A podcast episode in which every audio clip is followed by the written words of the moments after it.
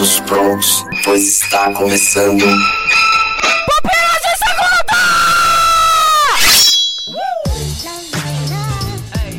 Muito bem, galera, está começando mais um Pupilas de Segunda. Meu nome é Leonardo Agrelas e juntamente comigo está, Adriano Toledo, fala chefe. diretamente do Canadá, está... Sou Everton Badowski e o Nito Xavier não grava mais comigo porque um dia eu falei uma coisa que ele não gosta. Ia lá. Eita, revelações. Agora ele só gosta de gravar com Cristiano Barba. Não grava mais comigo. E é ciúme sim, tá? É ciúme sim. Bom, galera, estamos aqui hoje para falar desse homem maravilhoso que infelizmente nos deixou, que é Sheldon Boseman. Maravilhoso. Então, Deus, ô. Pantera 2 saindo e aí a gente fazendo aqui o P2 aqui em homenagem à carreira desse grande ator que infelizmente nos abandonou aí com o quê? 42 anos? né? 76 é 2020. Faz a conta aí. Bom, como é que vocês querem fazer isso daí, né? Passar pela filmografia do Sheldon, que usa o Rotten como referência, né? As notas maiores e tal. A gente usa pelo tempo de lançamento deles, a gente vem conversando. Eu acho que a gente podia falar Marvel primeiro e depois as outras coisas. O que você acha? Vamos tirar o grande elefante branco da sala? Exatamente Quem já conhecia o trabalho dele antes do filme da Marvel? Levante a mão. Boa pergunta, Everton. Tão Eu boa não, pergunta que eu não cara. vou nem responder. Eu não, eu já confesso aqui, não vi os filmes dele antes dele despontar como T'Challa, nosso querido Pantera Negra em 2016, no primeiro filme que ele aparece, que é Capitão América Guerra Civil. Mas Sim. antes já tinha, no mínimo, dois grandes papéis. Eu já né? tinha assistido o filme, mas não ligava o nome ao ator, sabe? Ah, tá. Já tinha visto o do James Brown. né? Não, eu tinha visto aqui o Draft Day, que é bem ruim. Vixe. E antes disso já tinha tido o do Jack Robinson também. Sobre a pergunta do Everton, eu acho que a coisa mais importante aqui é a gente ressaltar a qualidade da galera que escolhe os, os atores ali da Marvel, cara. Porque, assim, sabe aquele jogador que ninguém dava moral e daqui a pouco explode porque chegou num time melhor, explode de fazer gol? A Marvel tem um bom olheiro É, cara. nos terrões aí de Hollywood. Porque quando tu vai olhar pros filmes lá atrás, né, aquele filme 42, né, que é o de beisebol, que ele faz o cara ali do A História de uma Lenda, né, eu acho que saiu aqui nome brasileiro, né. Pô, ele super elogiado, né, cara. No próprio Rotten aí, ele chega com 81% de crítica positiva. Caramba. Então, o que eu não gosto desse filme aí especificamente é que eles tentam igualar o cara que contrata ele com ele. Como Ah, assim? tipo, falam que o- os dois foram muito corajosos. Um em, em selecionar o homem negro e o homem negro por ter aceitado. Ah, é o, é o lance do conduzindo Miss Day. É, exatamente. Tipo, fala assim, mano, você tá tirando, né? Um quase morre o outro é xingado e você quer colocar os dois no mesmo patamar? Tipo, ainda bem que apareceu o Homem Branco aqui, né, Exatamente. pra me resgatar. Que assim, vai, tem o mérito do cara, tem a coragem de virar isso, mas ele, no próprio filme ele assume que ele tá indo atrás do dinheiro dos negros, né? Só isso. E daí a gente vai falar do quê? Da obra ou da performance do ator? Eu acho que da performance, né, cara? Porque ah, acho que não, não vai dar pra gente falar dos filmes aqui, né? A gente pode ir só. Então é um deus, é maravilhoso, muito bom. Então, ele realmente é um excelente ator. Nesses filmes, assim, que retratam a busca do homem negro de ser tratado de forma igualitária, né? O ator negro, ele tem que fazer uma viagem no passado que é muito dolorosa pra conseguir jogar essa agonia na tela, né? E no, no- no filme 42 aí, como que é aqui em português aí, Léo? A saga de um herói, uma coisa assim.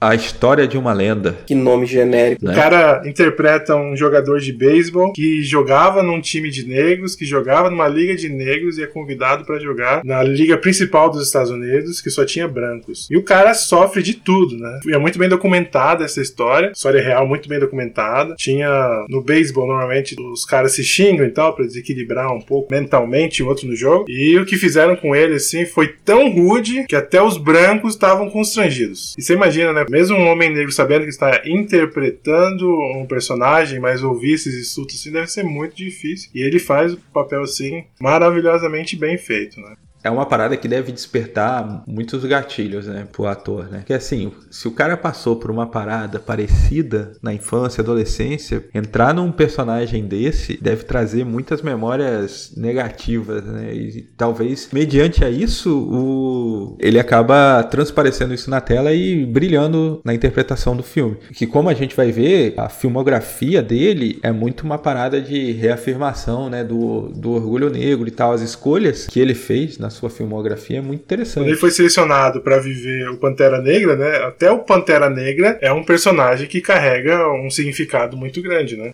Todos os heróis da Marvel são branquelões. E de repente chega um cara de uma civilização mais avançada, com uma ciência mais acima, com uma arte de luta mais apurada. Pô, o cara ele vai para cima do Soldado Invernal e do Capitão América na primeira vez que ele aparece na tela e não se segura não, não tá com medo não.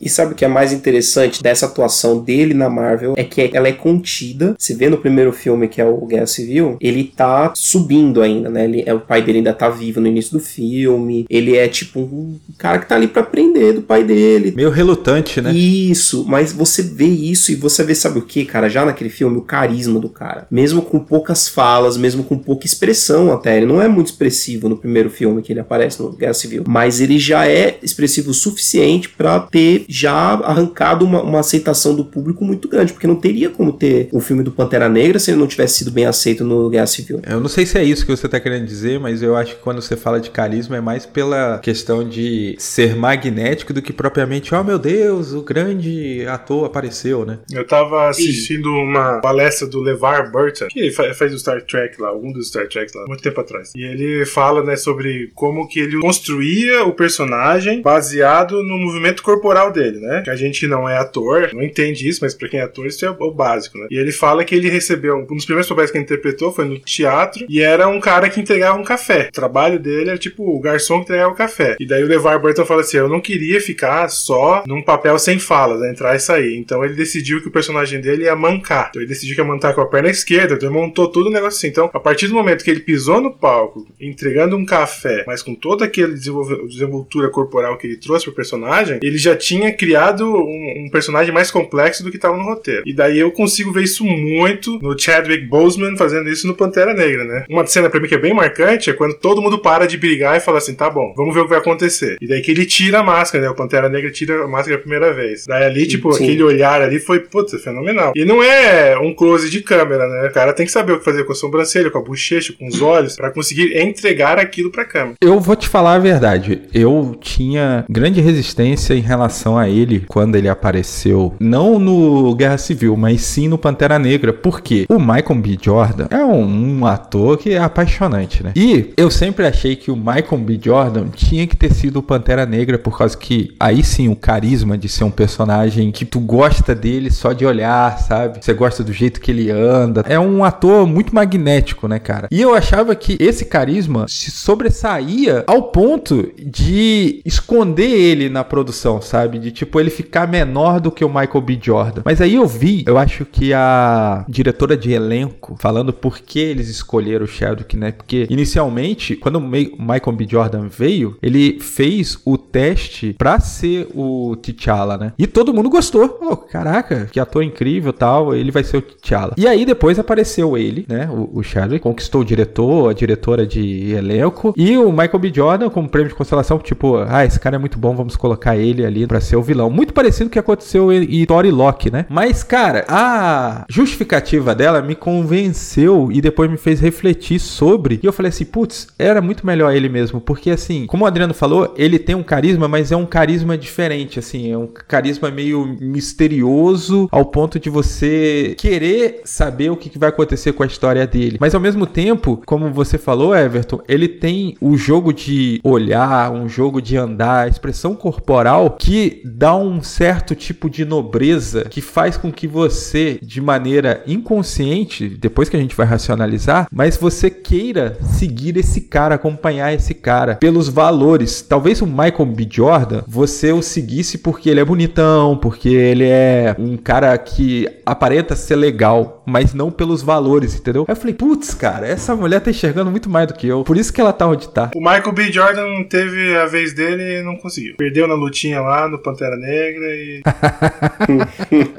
mas assim, você olha, por exemplo, é, comparando o Jim Carrey, ele é um tremendo ator, mas quando ele tem papéis que são mais cômicos, o filme ele tem que ser menor. A produção não aparece tanto. Então, quando o, o Chadwick ele entrega daquele jeito mais sereno, ele deixa outros elementos da produção cinematográfica aparecer. Sentido. Por exemplo, quando tem lá o Ace Ventura, não tem espaço para uma trilha mais pegada, não tem espaço para uma outra atuação, porque o cara ele encheu toda a tela, né? Ele encheu todo o negócio. Qualquer coisa vai ser, vai ser demais, vai ser redundante. Então, quando você tem uma, um ator que ele consegue calibrar a atuação dele com o que tá acontecendo ao redor, a cena de ação, o corte do, da edição, a trilha sonora e tal, o filme ele consegue ser uma obra cinematográfica mais completa do que centrada num papel só. Cara, ó, a gente já tá chegando no meio do episódio e aí a gente disse que ia logo falar sobre o filme da Marvel, falou de dois filmes e depois voltou a falar filme da Marvel. a gente só conseguiu falar do início da carreira dele ali, né? Pra gente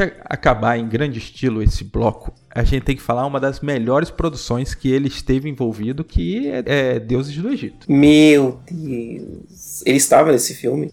Nem tudo são flores, Adriano Toledo. Não acredito. Mas isso foi antes da Marvel. No mesmo ano da Marvel. Pô, cara, mas com 15% de Rotten Tomato, 5.4 de MDB, é puxado se pedir pra assistir esse filme pra falar em podcast, né, cara? Quem teve o azar de assistir, assistiu. Mas é que todo mundo tem que pagar a conta, né, meu? Inclusive o Chadwick, o Gerard Butler. Pô, tinha um maluco lá do Game of Thrones. O, o... Jamie Lannister, né? Tentando ser alguém além do Game of Thrones, mas também Inclusive, não já, já se foi também, né? Nunca mais se ouviu falar. Mas esse pessoal volta, né? Você vê aquele cara do That 70 Show que, que, que, participou lá do Infiltrado naquilo, o cara aparece do nada, assim. Ótimo ator, tinha sumido, tava só no teatro, de repente, puf, chega lá de novo. E, e esse cara acabou a carreira dele quando ele fez o Venom, né? Ah, foi ele que fez o Venom? No Homem-Aranha 3, do Sam Raimi. É, verdade. Ali enterrou. Ele teve que ir pro teatro se esconder, cara. Mano, esse Adriano aí, ele. É, cara, tem coisas que traumatizam. Mas eu vou te falar que eu não sei qual que é o pior Venom, cara. Se é ele ou o do Tom Durinho. Eu vi até uma matéria falando que o Tom Durinho aí, o pessoal não gosta da cara dele, né? Todos os principais personagens dele é mascarado. uma coisa que não dá pra mascarar é a voz estranha dele, que você não entende nada do que ele tá falando, mas enfim. Diz que ele apareceu num campeonato de MMA é, de surpresa recentemente e ganhou, mano. Caraca. Também tanto que esses caras treinam arte marcial pra fazer. Ah, mano, pra fazer essas paradas aí. Topher Grace. Esse é o maluco do Dead Seventh Show. Caraca, velho. Você é uma MDB ambulante, hein, mano? Minha memória é boa, como os ouvintes devem saber. A gente pode encerrar agora aí o primeiro bloco aí, com essa imagem mental de deuses americanos, só para saber que não existe homem perfeito. Chadwick Boseman, a gente ama, mas é isso, né? Muito bem, galera, passando aqui rapidinho para lembrar você que gosta desse podcast para deixar o seu curtir onde você puder. Se você escuta nosso podcast através do Spotify, por favor, nos avalie lá. Clica em seguir o podcast e balangar o sininho. Sim, lá também tem esse negócio de sininho. Tá ouvindo pelo iTunes? Nos dê as 5 estrelinhas lá também. Isso nos ajuda demais. Não esquece de dar aquela moral no padrinho e nos seguir nas nossas redes sociais, principalmente lá no Instagram, onde a gente interage mais com você. Agora, voltamos à nossa programação normal.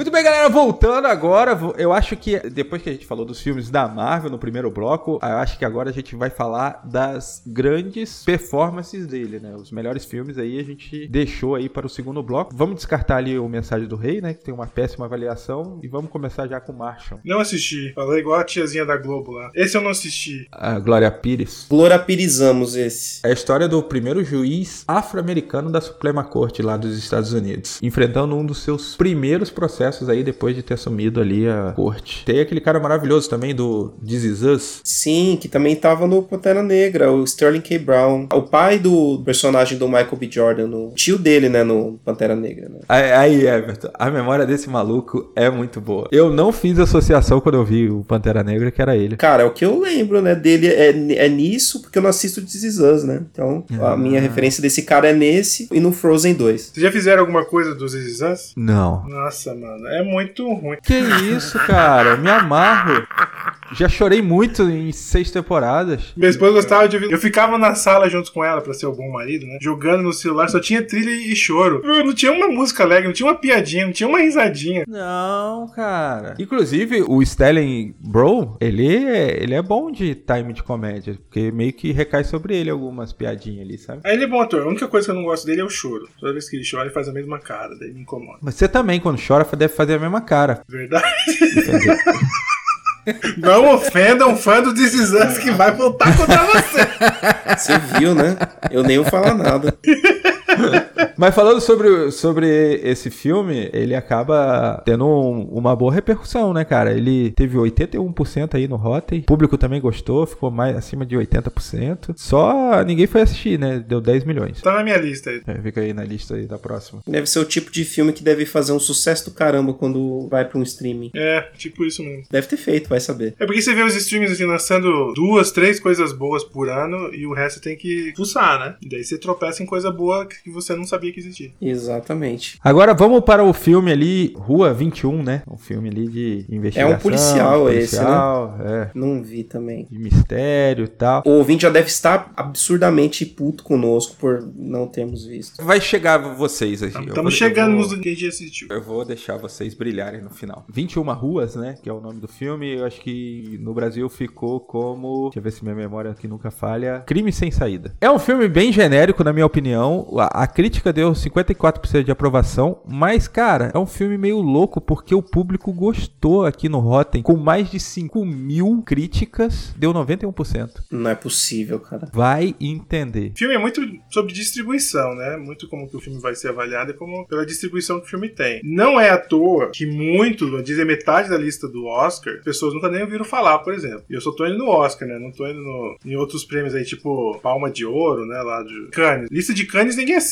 É muito raro você ver. Festival Internacional de Toronto, né? Que é um dos festivais mais assistidos, assim. As pessoas também não conhecem. Então, é, às vezes o filme é bom, só não teve uma boa distribuição no Brasil, porque vai muita grana, né? Pra você concorrer com a Marvel saindo lá, investindo milhões de publicidade, né? Tem. Mas aí, ó, esse filme tem na Netflix, hein? Tô vendo aqui, só mandar ver. Bom, agora vamos lá. Supra-suma aí, os dois últimos filmes que o Shadow participou. Aí é, é o peso. Antes de ir pros dois últimos aí, que são talvez alguns dos mais marcantes aí, a gente tem que voltar um pouquinho, porque a gente, a gente pulou o, filme do, do James Brown, né? O Get On Up. Putz, é mesmo. I feel good! Não precisa nem tirar, ó. I feel good! Meu Deus, por quê? Mais ouvintes se perdendo. E em português é Get On Up mesmo. A história de James Brown. Cara, mas assim, ó, eu não sei se ele teve uma boa distribuição. O que, que aconteceu com ele? Porque nos Estados Unidos, James Brown, um filme sobre ele, fazer 30 milhões é tipo dinheiro de micharia, né, cara? Tem um, um elenco gigante mesmo, hein? Também. Como é que tá o faturamento do outro aí, caramba? Que saiu agora do roqueiro lá. Elvis. Elvis? Como é que tá o do Elvis? Tem ideia? Eu acho que foi bem na bilheteria, hein? Já, vo- já É, tá no HBO acho. Max já. É verdade. É 151 milhões na América do Norte, mais 135 milhões em outros territórios, no total 286 milhões. É verdade. Eu acho Foi que é uma distribuição mesmo. Você pega a história do James Brown, é muito mais profunda, mas muito mais profunda do que o Elvis. É uma boa produção, o Elvis é excelente, né? O filme em si conta bem a história ali, dentro de é, uma hora e meia, duas horas que tem pra contar. No caso, duas horas e quarenta, né? Exatamente, é grande pra caraca. É, mas mas se você assiste o Get On Up, cara, meu, aquele cara sofreu muito. Putz, você pega aquela criança, meu, e pensar que ainda existe pessoas que passam por isso, né? Mas o que o filme retrata do James Brown, a vida do cara até ele chegar no sucesso, foi muito, muito, muito maltratada. Eu tenho uma perspectiva, assim, não sei se isso aconteceu no filme, porque eu não assisti, mas eu acho que o público, ele gosta de ver 90% de superação e 10% de sofrimento. Os 10% é só pra ressaltar os 90% de superação. Então, quando coloca um filme, não sei se essa foi a abordagem, mas pelo grande fracasso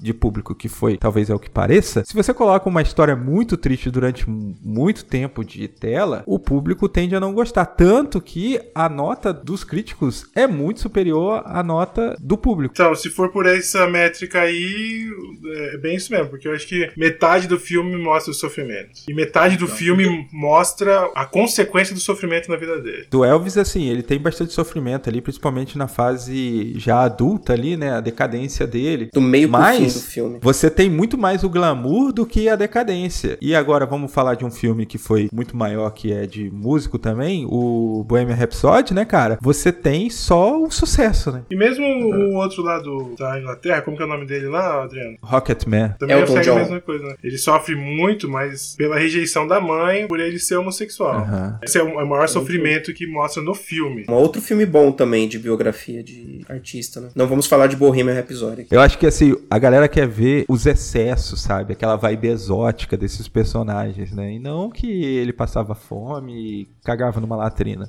Ah, se fosse isso, o Get On Up tava bom, cara. Eu não vou culpar da spoiler aqui do filme, mas o cara passa por muita coisa pior, como criança, como adolescente, como jovem. E o filme, ele, ele não é linear, né? Ele corta, fica indo e vindo, indo e vindo, indo e vindo, mostrando ali da onde que vem, às vezes, aquela raiva, da onde que vem aquele, aquele super orgulho, aquele or- ser orgulhoso e tal, da, Legal. tipo, da onde que vem o negócio. E você pega, voltando ao nosso principal assunto aqui, o Chadwick Boseman, meu, o cara, ele entrega uma interpretação maravilhosa, interpretando desde um cara jovem até um septuagenário. Você olha a flexibilidade desse ator nesse papel, daí você fala assim, como é que esse cara não foi pelo menos indicado ao Oscar por esse filme? Ah, Então. cara, é muito de lobby, né? Que nem você falou aí, Everton. É produtora pondo dinheiro pra fazer o marketing. Marketing, assim, eu digo dentro da academia, né? Você não precisa nem ser um grande fã do James Brown pra ver os trejeitos dele ali, né? O, o pouco do que, que no Brasil a gente já assistiu, das performances do James Brown, você, você- você enxerga isso no personagem muito forte ali. Tá bem claro. E ele começa o filme muito sozinho e termina o filme muito sozinho, né? É um filme. Não é difícil de assistir, mas é um filme forte. Aham. É muito bom, vale muito a pena. Assim, você tem uma, uma outra visão de o que foi segregação nos Estados Unidos a partir desse filme. Porque quando você olha pra segregação, normalmente você vê a violência que se sofria, né? Poucas vezes você vê a, a consequência da, na sociedade daquilo. Então, mulheres que e homens por serem negros ganhavam menos, é como que era a vida sofrida? Quais escolhas eles foram levados a tomar por falta de opção? E vai incluir a prostituição, vai, vai incluir é, pequenos delitos ou grandes delitos, porque muitas vezes não tinha opção. É muito mais do que você ser enxotado de um restaurante. É muito mais que isso. Isso aqui. É, talvez esse desconforto explique aí a, a baixa bilheteria. Bom, agora eu acho que a gente não vai falar mais de bilheteria, afinal de contas, os dois últimos filmes deles foram lançamento exclusivo aí da Netflix. É mesmo os dois, né? E muitos vão dizer que aí foram os dois melhores filmes dele, né? Atuando aí. O cara deixou um legado muito bom, né? Porque ca- a sua filmografia aqui nesse hype, né? O penúltimo filme foi o Destacamento Blood, que saiu aqui no Brasil. Porque o, título original é DA5 Blood, né? Então eu não sabia que Ah, DA tá. era, era um diminutivo para destacamento. Faz sentido. E no português de Portugal, né? Que eles colocam aqueles subtítulo, né? Irmãos de arma. É clichê, mas também encaixa muito bem no que é o filme. Nossa, Irmãos de Armas? É sério? Embora clichê, Adriano, é- fala muito do que é o filme, né, cara? Teve baixo score da audiência e bastante da crítica, né? Uma crítica muito positiva do Então, o que, que vocês acharam do filme? Porque o filme ele tem um ritmo meio estranho, né? Tem. Bem lento, bem colocado. Você pega um diretor igual o Spike Lee, né? A principal obra dele, que foi o Malcolm X, ou mais conhecido, digamos assim, Malcolm X, ele arranjou uma briga com a Warner pra fazer o filme mais longo pra ele poder contar a história direito, né? Então você vai ver esse, esse ritmo mais lento que o Spike Lee vai colocar, mas ele constrói os personagens muito bem. É, além do, do Chadwick na- nesse filme aí, você vai ter uma constelação de atores, vou colocar uma outra palavra, uma constelação de atores negros, né? Porque a maioria você vai ter um ou outro vai ser negro, né? Ali a maioria era negro, contando uma história num outro continente, de uma situação que o público dos Estados Unidos sente vergonha, que é a guerra do Vietnã, né? Mas, cara, e não tem nada mais americano do que a história desse filme. Eu vou ter que fazer um Sim. adendo aqui, porque a Bolívia também fica na América. Então, todos nós somos americanos.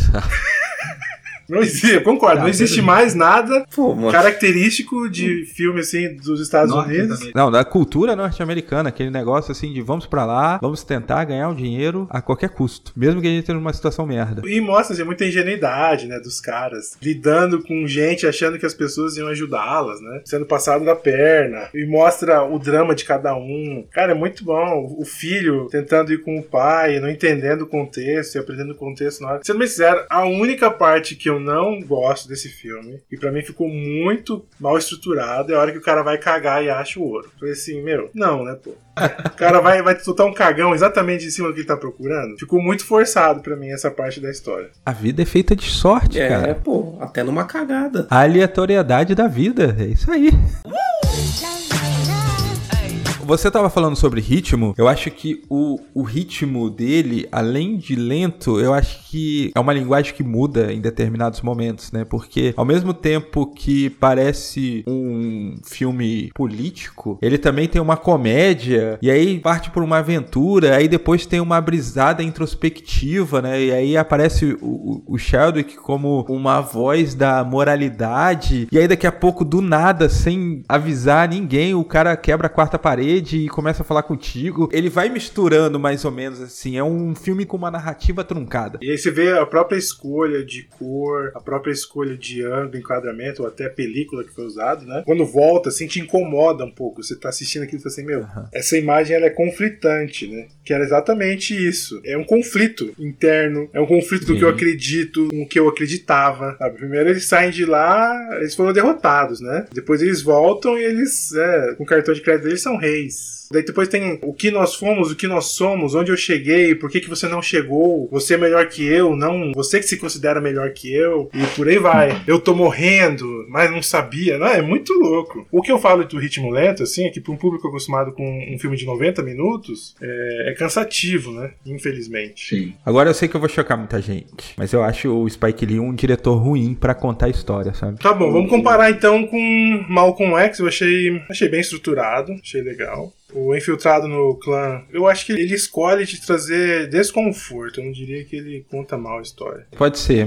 mas assim, eu fico com a impressão que o cara não tá contando legal a história. Talvez seja de propósito o desconforto que você tá citando, mas eu não gosto dele como diretor, sabe? Você gosta dele como ator? eu, gosto de...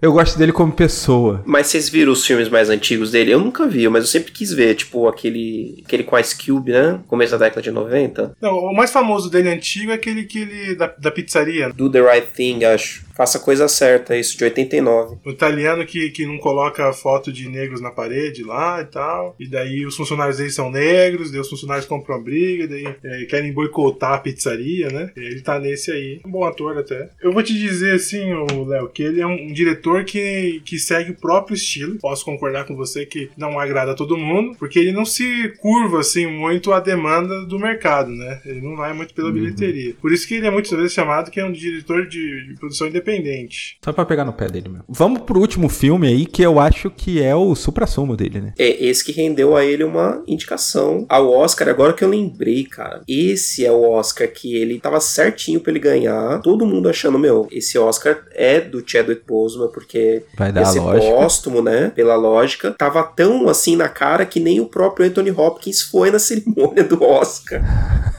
pra receber o Oscar que ele ganhou, né? No, no lugar do Chadwick, né? Não não dá para entender. E estamos falando sobre a voz suprema do blues, que foi o último filme dele. Eu não consegui assistir o filme inteiro, assisti só umas partes do Chadwick, mas eu assisti o pai, Father lá, o inteiro. E eu acho que o Chadwick merecia mais do que o Anthony Hopkins. Embora são dois papéis absurdos, né? Até porque o Anthony Hopkins tá tão velho que a gente não sabe se ele atuou mesmo ou se.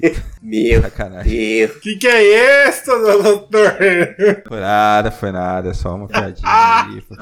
Pronto, perdemos o 50% da nossa parcela de ouvintes que se sentiram incomodados aí por ter falado da idade deles. Meu, um dia eu fui falar que um tio meu, que já é idoso, caiu no golpe do. Ligaram para ele falando que um sobrinho dele tava na estrada com o carro quebrado usava de mil reais. Meu tio achou que era eu e começou a juntar o dinheiro. Eu fui contar isso na casa de um amigo. E eu falei assim: ah, mas ele já tá velho já, ele tem mais de 70. A avó da minha amiga olhou assim pra mim e falou assim: quem que tá velho mesmo? Eu falei: ops.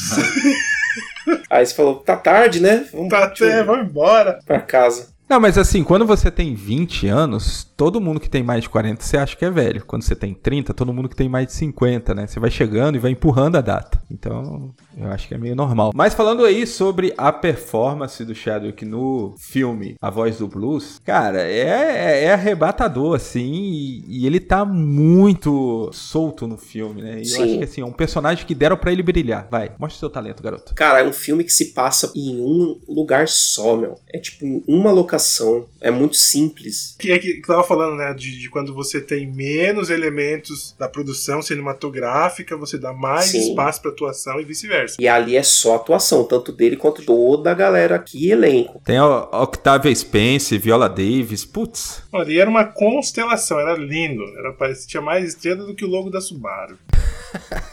Bosta dessa foi ruim, velho. Essa eu não conhecia, vou anotar aqui. E ele morreu, infelizmente, pouco depois do ter- quando terminou a gravação do filme. Você vê que ele tava bem magro já, né? Ele já tava sofrendo com a doença. O pessoal comentou que ele já tava meio debilitado até nas últimas do Pantera Negra, né, que ele fez. Isso foi o último filme, filme completo, né, live action que saiu dele, mas a, a última, as últimas coisas que acabaram saindo dele foi a dublagem dele de Warif, né? Mas essa foi a última vez que a gente ouviu atuando, né? Dublagem do quê? Warif, a série animada da Marvel pro Disney Plus. Nunca ouvi falar. Caraca, o Nito vai até tirar isso pra você não passar vergonha. Os nerds. É aquela da Disney, e se, né? Do. Isso. Ah, o IC. Ah, ok, ok, ok, ok. Tá. tá. Eu ouvi falar, mas não assisti não. Cara, eu acho que assim, o- um filme muito bom pra você assistir, sendo que se você só assistiu filmes da Marvel, esse é o filme. É um filme que tem a música, que tem o lance aí da exploração do músico, da exploração do talento,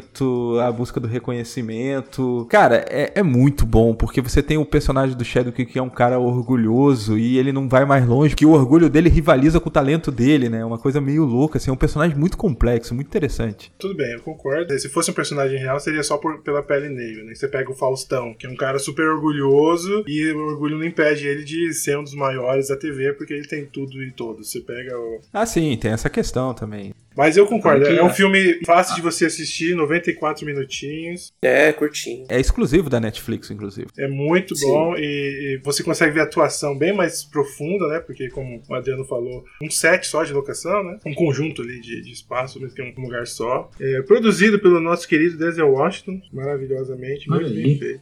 O pessoal nunca entende muito, assim, tipo, a produção do filme, o quanto que ela é importante. É, muitas vezes vai pegar é, diretores consagrados que eles vão escolher produzir dar voz para um outro diretor, porque eles não se sentem no lugar de fala naquele momento. Isso acontece muito. Uhum. E o Denzel Washington ele faz um trabalho excelente, simplesmente conseguindo que todos os atores muito bons entrem no projeto dele, né? É mesmo que você- você pegar o, o dirigente do futebol, o Léo, qual que é o presidente do Flamengo lá que revolucionou tudo lá? O Bandeira. Bandeira. Esse é o pro- produtor. Se o produtor faz bem feito, o treinador, que seria o diretor, vai fazer muito bem feito e os jogadores vão conseguir fazer gol, defender, não sei o que lá. Eu também gosto de olhar pro lado do produtor e você pega um cara igual o Denzel Washington que, que olha pra essa questão da construção do, do personagem negro ali na, na tela muito bem, né? Ele já defendeu muitas vezes, tem aquele famoso vídeo, né? Que ele fala que não é uma questão de pele, é uma questão de, de conceito, uma questão de questão de vida. Daí ele fala, né? Você sabe o que, que é um pente quente no seu cabelo se arrumando pra ir na igreja domingo de manhã. Quem não tem o cabelo crespo desse jeito e não foi na igreja de manhã não vai saber o que, que é isso. E daí o jeito de contar a história é diferente. Sim, muda tudo. Bom, galera, eu acho que a gente cobriu aí toda a história dos filmes, pelo menos, do Chadwick. Foi muito bom falar e relembrar aí a, história desse grande ator. Fica aí a saudade e aí o esquenta também aí para o Pantera Negra 2, Wakanda Forever.